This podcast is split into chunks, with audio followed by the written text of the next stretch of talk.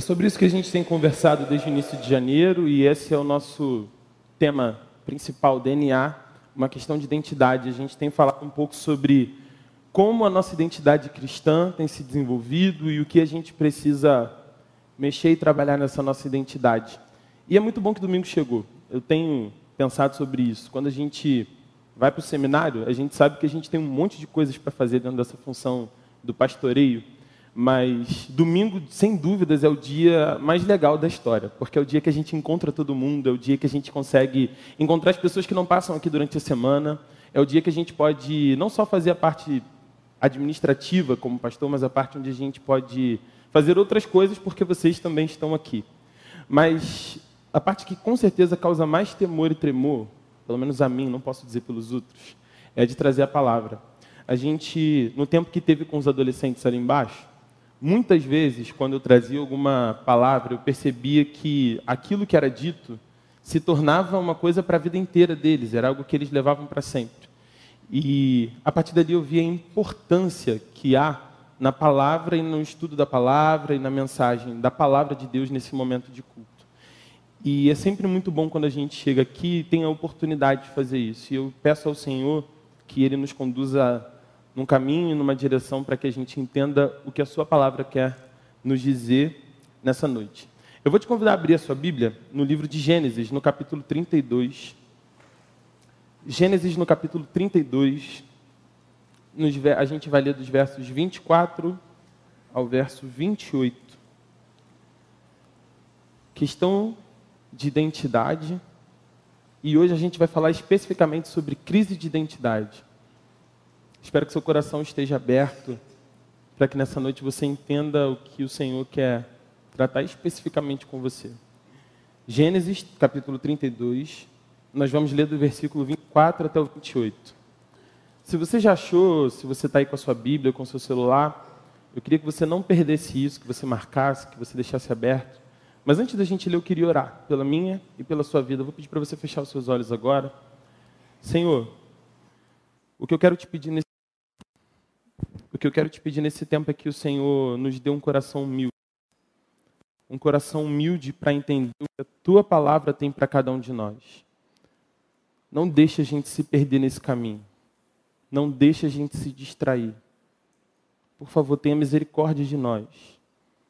E que nesse momento em que estamos aprendendo da tua palavra, possamos receber tudo o que o Senhor tem para cada um de nós nessa noite. Que assim seja, em nome de Jesus Cristo. Amém. Versículo 24 vai dizer o seguinte: Com isso, Jacó ficou sozinho no acampamento.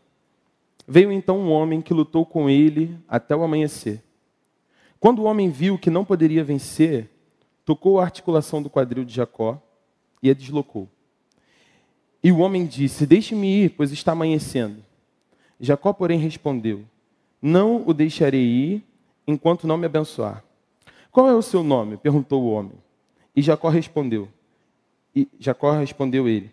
O homem disse: Seu nome não será mais Jacó.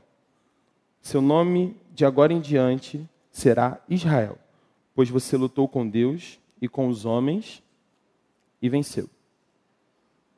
As mensagens da gente, elas sempre partem de alguma coisa, e essa mensagem parte de duas coisas específicas. A primeira uma pergunta da Emily, num domingo de EBD. A gente estava falando sobre as famílias de Gênesis e ela fez uma pergunta sobre a vida de Jacó que me fez voltar para essa história e estudar um pouco mais assim. E eu espero que essa resposta da Emily também sirva para você. Mas outra coisa que me aconteceu foi um comentário muito maldoso que eu recebi no final do ano passado.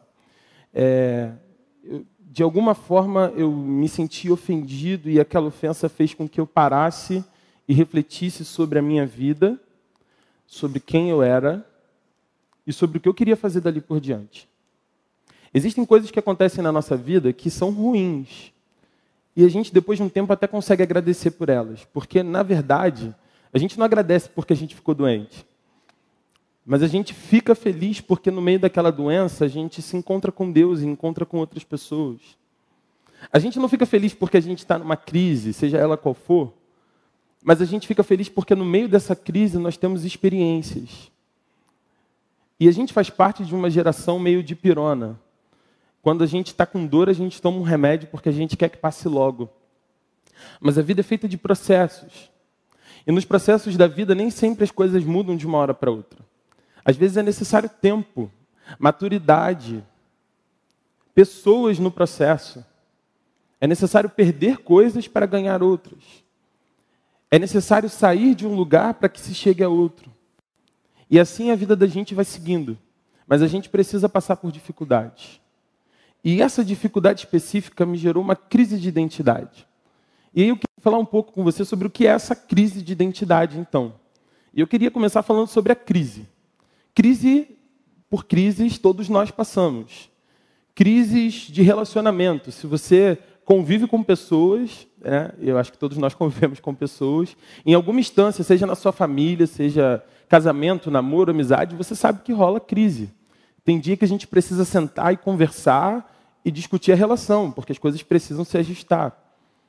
Crise financeira, nem sempre as coisas estão boas. E a gente não está falando de você ter menos poder de consumo, a gente está falando de gente que hoje não pode se sustentar, não pode pagar pelas suas contas, não pode resolver os seus problemas por conta da crise financeira que está instalada não somente na sua vida, mas em toda a sociedade, no nosso país, onde a gente vive. Crises institucionais, crises no seu trabalho. Quantos de nós voltamos para o nosso lugar de trabalho infelizes, pelos, não pelo que estamos fazendo às vezes, mas por conta do ambiente que a gente encontra quando chega lá? Crises na escola e na faculdade. Porque não é fácil a gente estar ali de segunda a sexta, mesmo que seja algo que a gente goste de estudar, algo que a gente não a gente precisa estar ali, mas isso gera um monte de crises na gente. Crise por conta da convivência, crise por conta da nossa fé. Quantas são as crises da nossa fé? E a gente tem medo de falar sobre essas crises. Quando, na verdade, todos os homens e mulheres de Deus tiveram crises em sua fé. Essas crises são normais. As crises dos seres humanos são normais e a gente precisa passar por essas crises para que a gente consiga avançar para outros lugares na nossa vida. Só que enquanto a gente tem essa postura de pirona das coisas, que a gente toma um analgésico e as coisas se resolvem, a gente não consegue aprender. Porque crise é sempre uma oportunidade para a gente crescer. Mas se a gente não entende que a crise é um lugar propício para que Deus faça e toque nas nossas vidas, a gente passa pela crise sem aprender nada. É por isso que a gente tem um monte de gente já madura na vida, madura em idade, mas imatura em relacionamentos, imatura em posturas, imatura na maneira de lidar com o outro, que não aproveitou as crises que teve ao longo da vida para se ajustar, para permitir que Deus de alguma forma pudesse tocá-la. Essas são as crises e todos nós passamos por crises. Mas no meio da crise, a gente tem sempre uma escolha. A escolha de fazer com que a crise leve a gente para o fundo do poço, ou de fazer com que a crise direcione a gente como um foguete, alguma coisa que sobe. Porque quando a gente encara a crise como um fundo do poço, é mais ou menos assim: a gente teve alguma dificuldade, um problema com alguém, um problema no relacionamento, e aquilo te leva para o fundo do poço eu estou muito mal, eu, as coisas aconteceram de uma forma ruim, não foram da forma como você planejou. Fundo do poço.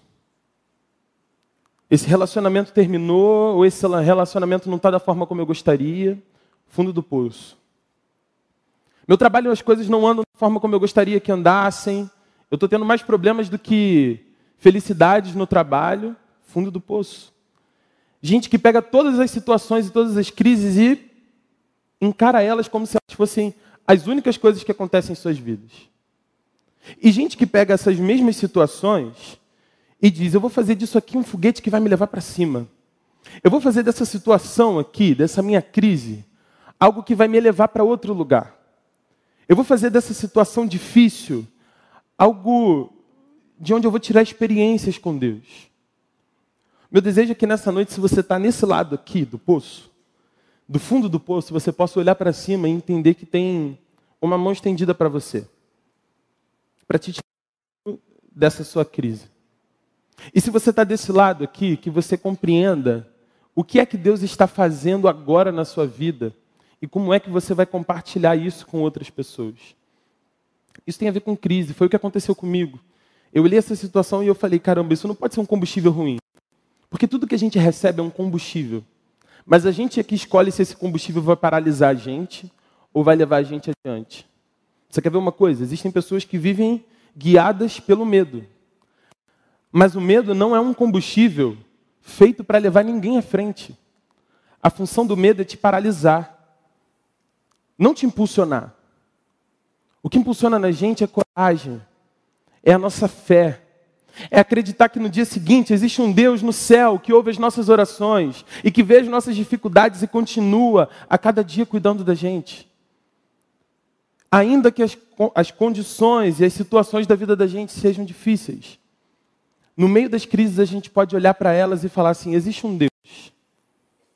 Jacó não tinha experiência com esse Deus. É muito interessante que no meio desses textos todos aqui, que vão contar para a gente a história da vida de Jacó, a gente vê que ele só vai ter uma experiência com Deus especificamente nessa parte que a gente acabou de ler. Mas a vida de Jacó foi uma vida muito difícil, talvez uma vida que se pareça com a sua. É claro que a vida de Jacó é uma vida muito difícil mesmo. Se a sua se parece com a de Jacó, depois a gente vai dar um abraço em você também. Mas eu espero que essa seja a noite de você se encontrar com Deus, assim como Jacó se encontrou. Agora que eu falei de crise, eu quero falar sobre identidade especificamente. O que é identidade? Identidade a gente entende como a formação da personalidade de um indivíduo. E a formação da identidade de um indivíduo, da personalidade dele, é feita através das experiências que ele tem na vida, através das palavras que ele recebe, através das atitudes que acontecem a ele. E assim a gente vai sendo formado e vai sendo construído ao longo da nossa vida. Quando uma criança nasce, geralmente a gente, na verdade tem dois grupos, né? Sempre que uma criança nasce tem dois grupos. O primeiro grupo é aquele grupo que fala: "Ah, que bonitinho, cuticute, você quer? Fofinha, criança bonitinha". E criança nasce todo mundo com a mesma cara, não existe isso. É sempre aquela carinha de joelho que criança tem. E o outro grupo é aquele grupo que tenta, nos primeiros dias de vida, identificar com quem a criança se parece. Ah, mas o olho é da mãe, o nariz é do pai. Não tem nada. Você olha para a criança e é só aquela mesma carinha de joelho do início. Mas preste atenção. Quando uma criança vem ao mundo e ela chega numa família, é nesse momento que várias expectativas são colocadas a respeito dela. A gente não conhece ninguém que vai ter um filho e fica triste por conta disso. Na verdade, a gente até conhece algumas pessoas assim. Mas geralmente a criança traz felicidade para a família. Quando ela chega, a gente recebe ela com festa. Tem chá de bebê, tem festinha. E nas famílias que gostam mais de festa, tem negócio de mêsversário, que é uma coisa que não faz o menor sentido para mim. A gente comemora uma vez por ano, mas quando a criança nasce, todo mês tem uma festa. E se você não for, tem problema, porque você não apareceu. Essas coisas de família que a gente vai convivendo e vai aprendendo a ser melhor né, na nossa caminhada. Mas olha que interessante. Quando Jacó chegou no mundo, ele era gêmeo de um outro menino, que era o Esaú. E na hora do parto, o menino, o Esaú, seu irmão mais velho, saiu na frente. Mas, por acaso, Jacó saiu agarrado na perna do irmão que saiu primeiro. E aí a primeira coisa que se diz a respeito de Jacó, depois que ele sai da barriga da mãe, é: ele é um enganador, porque ele veio agarrado na perna do irmão. Tem noção do que é destruir a personalidade de alguém dessa forma? E mais do que isso, olha, ele é um trapaceiro, e já que ele é um trapaceiro porque ele veio agarrado na perna do irmão, a gente vai botar o nome dele de Jacó, que quer dizer trapaceiro. O nome que aquele menino recebeu era um nome que queria dizer aquilo que ele tinha sido no momento de seu nascimento. E é assim que a personalidade dele começa a ser construída. Depois a Bíblia vai dizer para gente que em casa o seu pai Isaac gostava mais do seu irmão Esaú. O seu irmão mais velho tinha uma característica meio viril, assim. Era uma espécie de rambo. A Bíblia diz que Esaú era peludo, gostava de caçar ia para dentro da floresta e o seu pai gostava de comer das caças que trazia. É assim que Esaú é descrito. E sobre Jacó o que é dito é o seguinte, que a sua mãe o amava. Simplesmente. Jacó é colocado como um menino pacato, tímido, que fica em casa, sempre muito calado. Jacó não era menino que jogava bola na rua, nunca jogou uma gude, nada disso desse tempo, nem videogame. Talvez videogame sim, porque Jacó ficava dentro de casa. Inclusive, Jacó tem muito a ver com esses adolescentes que a gente tem por aqui hoje. E agora eu vou voltar a falar um pouquinho sobre vocês e com vocês, não é, meus queridos? Estavam com saudade. Essa galera é muito parecida com Jacó, porque Jacó era esse cara que não queria muita coisa com a vida. Jacó estava satisfeito em casa. E a Bíblia diz que a sua mãe o amava, mas é porque só sobrou Rebeca para amar. Seu pai não dava atenção para ele. E se você é filho homem numa casa onde você não é o preferido, onde você não recebeu a atenção do seu pai, essa noite também é para você. A gente sabe que coisas acontecem dentro da nossa casa. E são pontos que a gente geralmente não toca, mas que a gente sente. Nem tudo que Jacó se tornou foi só pelo que ele ouviu, mas foi pelas coisas que ele também não ouviu e não sentiu. As coisas não ditas também criam e constroem. Mas a gente precisa aprender de uma vez por todas hoje, isso é uma das coisas que eu queria que você fixasse na sua mente, é que palavras criam e constroem. Testemunho pessoal, quando eu era pequenininho, bem pequenininho mesmo, eu era gordinho. Mas depois que eu cresci um pouco, eu entrei na escola, eu, né, criança vai crescendo, não, não era. Mas depois de um tempo, esse bullying do gordo dentro de sala de aula, e não encara isso com. Se você é gordo, está tudo bem com você, a gente não está falando sobre isso. Estou falando sobre a minha história. Mas conforme a gente vai crescendo, e não só o gordo, todos os outros apelidos que a gente cria uns para os outros na, na, escola, que hoje a gente tem essa história do bullying, mas se você tem da minha idade para mais, você sabe que antigamente não tinha isso, assim. Era ser zoado e acabou. Chorou, vai para o banheiro e seca suas lágrimas. E a gente cresceu assim. E foi assim que a gente também se fez, foi assim que a gente armou as coisas. Mas essa história do gordo é interessante porque sempre que há uma oportunidade de deixar de ser gordo, já há uma palavra que foi afirmada sobre mim. De que eu sou gordo e não vou conseguir passar diante disso. E eu estou te dando um exemplo simples, mas isso se resvale para todas as outras coisas que a gente faz na vida. Você quer ver uma coisa? Talvez você fosse uma criança bagunceira em casa e cresceu ouvindo a sua mãe dizer: Você é um bagunceiro, você é um bagunceiro, você é muito bagunceiro. E aí, por acaso hoje, a sua mulher, a sua esposa, a sua namorada, fala a mesma coisa que a sua mãe falava de você. Você é um bagunceiro. E não muda. Parece que algumas coisas não mudam na gente. Vou pegar um pouco mais pesado com as mulheres, atrasadas. Só as atrasadas, não todas, mas algumas.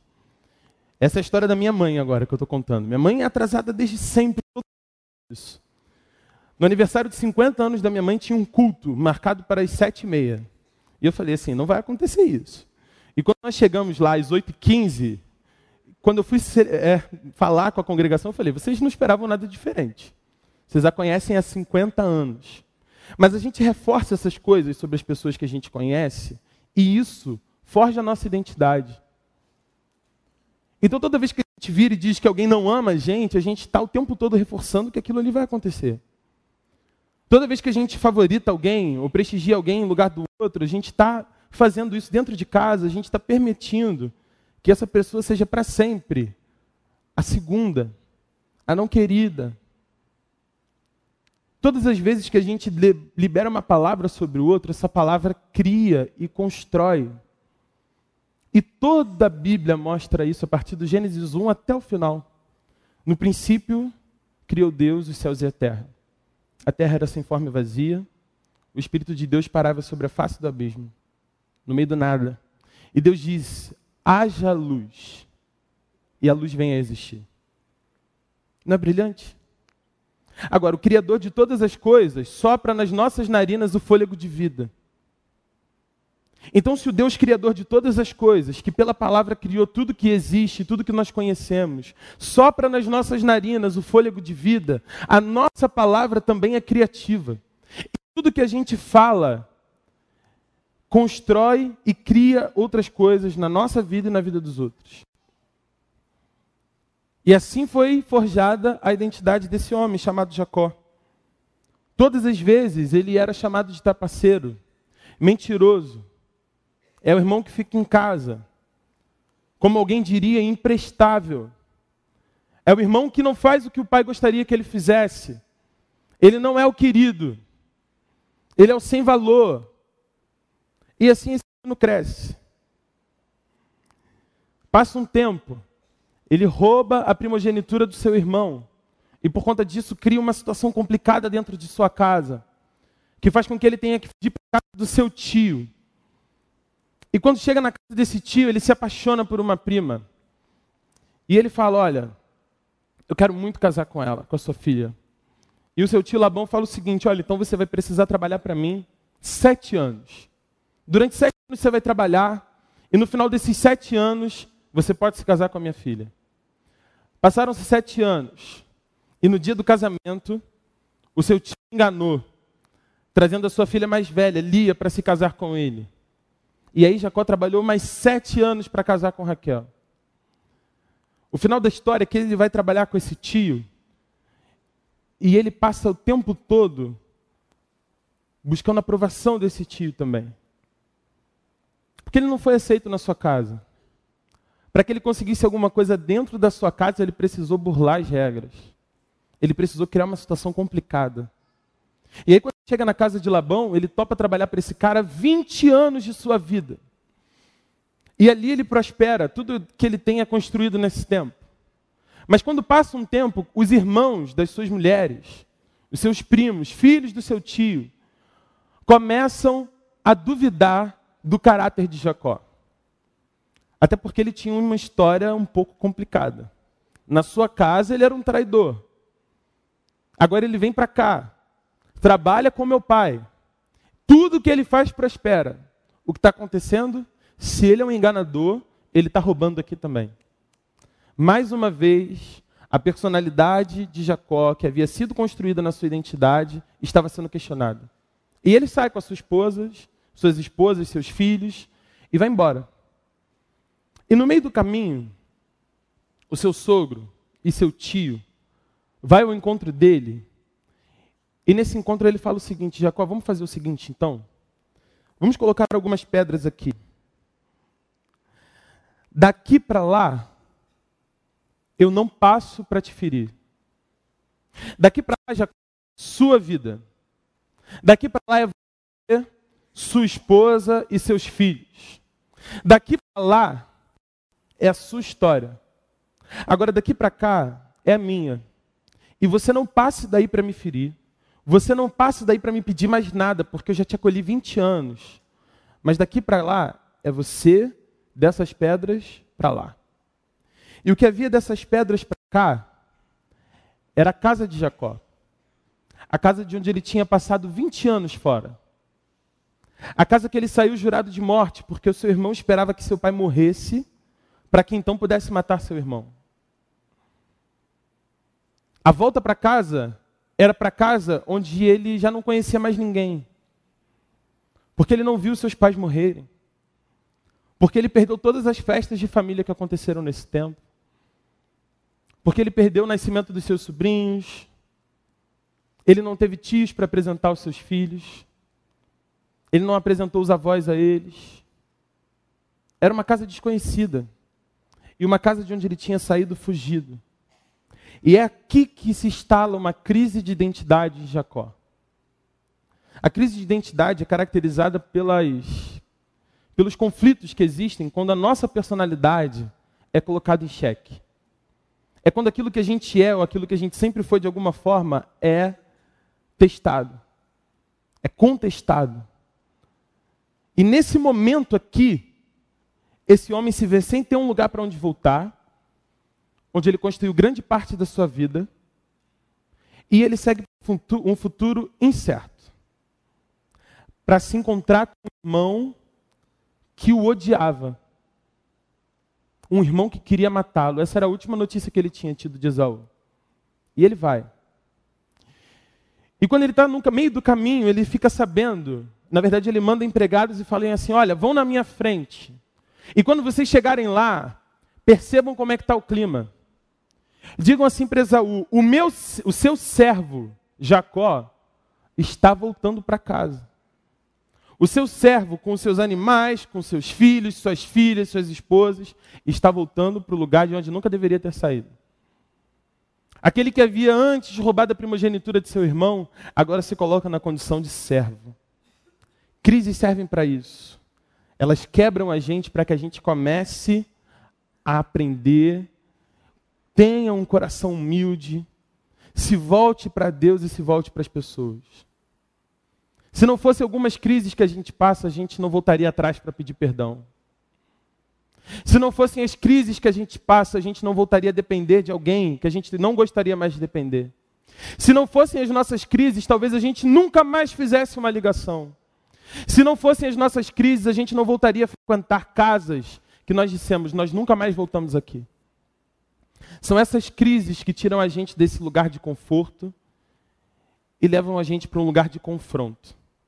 Mas é nesse lugar de confronto que a gente se encontra com Deus. E aí os empregados voltam e contam o seguinte: olha, a gente foi lá, falou com seu irmão Esaú, e o que ele disse é que ele vai vir te encontrar. E ele está vindo com mais 400 homens. Pensa na situação de Jacó. Fugido de casa, traiu o irmão, sumiu. 20 anos depois ele volta, o irmão vai recebê-lo com mais 400 homens. Se imagine nessa situação. Um bando de homens para recebê-lo. Jacó fica preocupadíssimo. A primeira atitude que Jacó tem é de separar os animais e enviá-los para o seu irmão na frente e falar: ó, tudo isso que está chegando e está passando por você é presente para você.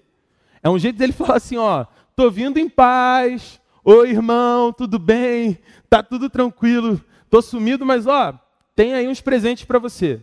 E aí os animais passam na frente do povo de Jacó. Só que num dado momento, Jacó fica completamente transtornado com aquilo. É quando ele chega no Vale do Jaboque. E quando ele chega naquele lugar, ele faz o seguinte: ele fala, olha, se o meu irmão vier para me atacar e matar toda a minha família, isso vai ser demais para mim. Eu vou fazer o seguinte: eu vou separar em dois grupos. Porque se ele atacar um grupo, dá tempo do outro correr. E a Bíblia diz mais. Olha como é interessante a Bíblia falar isso, né? A Bíblia diz que Jacó acorda no meio da noite e atravessa a família toda pelo rio. O desespero do cara era tão grande que ele perdeu o sono, pegou todo mundo e falou: Vamos lá, vamos atravessar o rio. No meio da noite. Levanta as crianças, vamos embora, vamos, vamos atravessar. E ele atravessa todo mundo para ficar sozinho. E a outra característica da crise que é importante para a gente entender é esse momento de solitude. É esse momento que a gente não está com mais ninguém para que a gente possa estar com Deus. Às vezes, no meio da nossa crise, a gente procura um monte de gente para a gente compartilhar o que está acontecendo. E a gente quer falar com todo mundo, a gente se abre com todo mundo. Mas nem todo mundo pode nos ajudar. Cada um passa pelas suas crises. É fato que existem momentos que você precisa parar e dizer: Eu preciso agora de terapia. Eu preciso agora tomar remédio. Eu preciso agora buscar um tratamento. Eu preciso de uma atividade física que me ajude a distrair minha cabeça.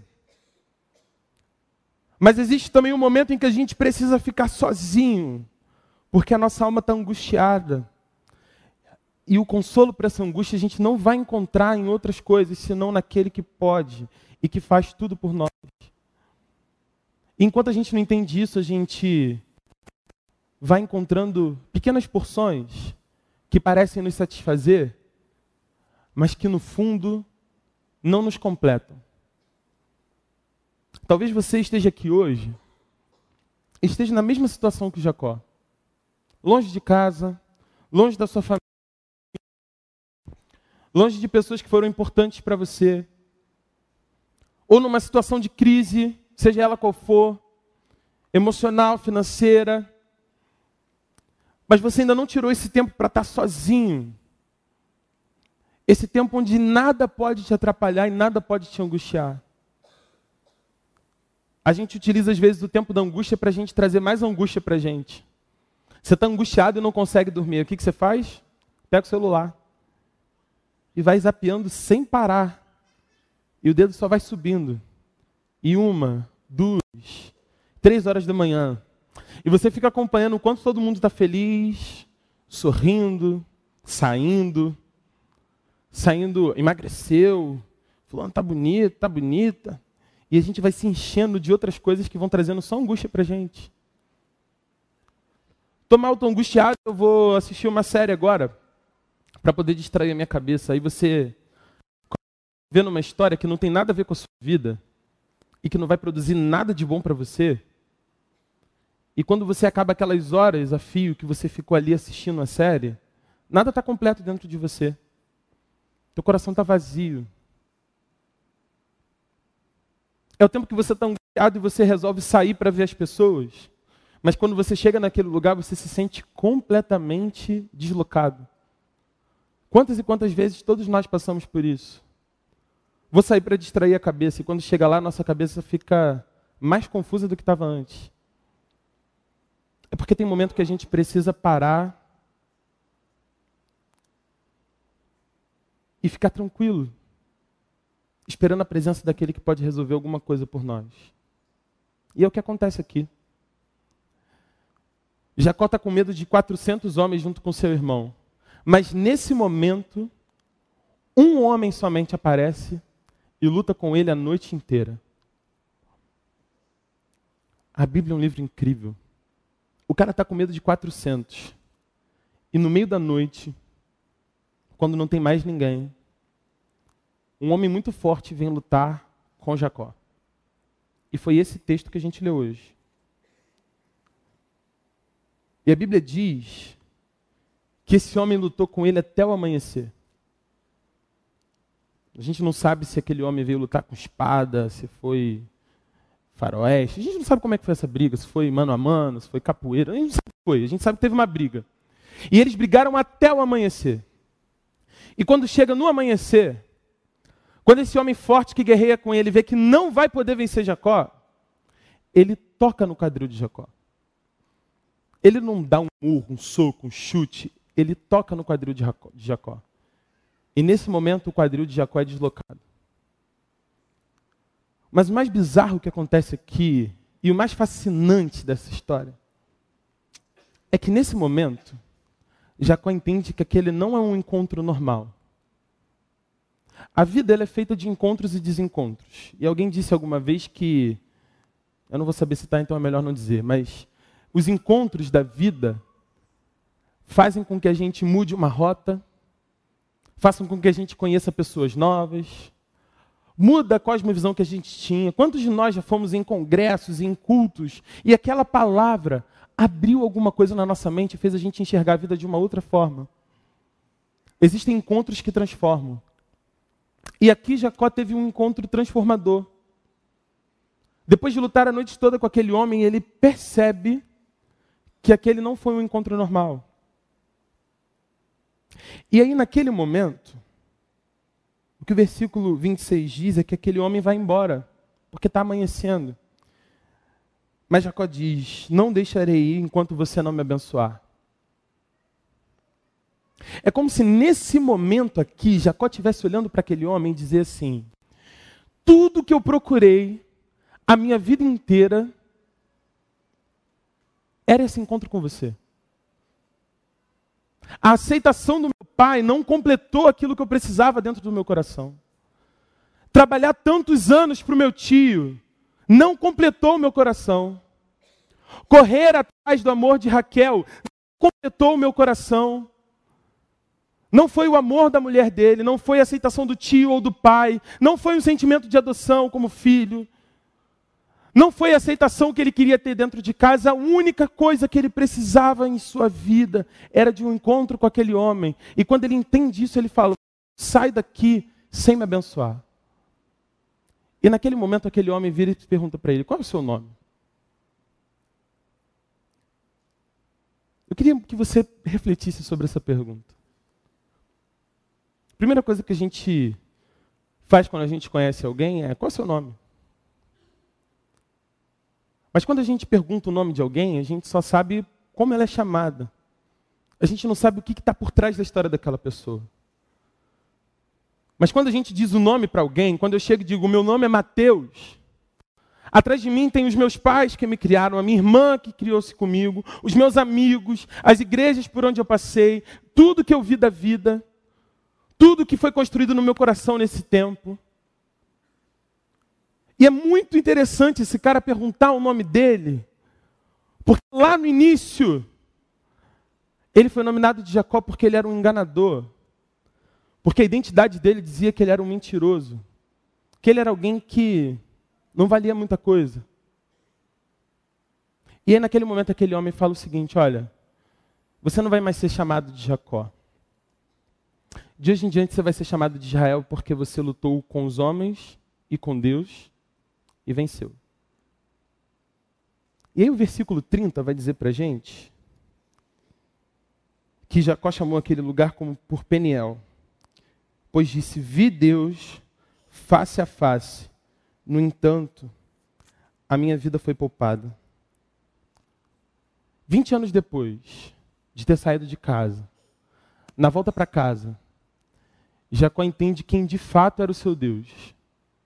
Jacó entende quem de fato ele era. E esse encontro muda para sempre a vida de Jacó. É esse encontro aqui que faz com que aquele homem que teve uma vida difícil, que teve uma família difícil, seja agora o pai de tantas nações, de uma nação e de tantas pessoas. E é aqui que começa o povo de Israel, através da vida desse homem. Mas tudo aconteceu porque ele teve um encontro com Deus que o transformou para sempre. Agora preste atenção nisso. O homem que o tocou era poderoso para tê-lo matado de primeira. A ponto de só ter tocado o seu quadril e tudo ter acontecido ali.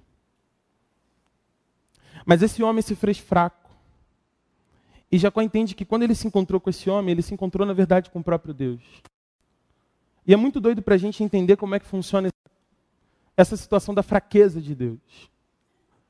Mas muitos anos depois é que a gente encontra, através da pessoa de Jesus, Deus que se faz homem. E que quando se faz homem, se faz fraco para que nós possamos ser fortes.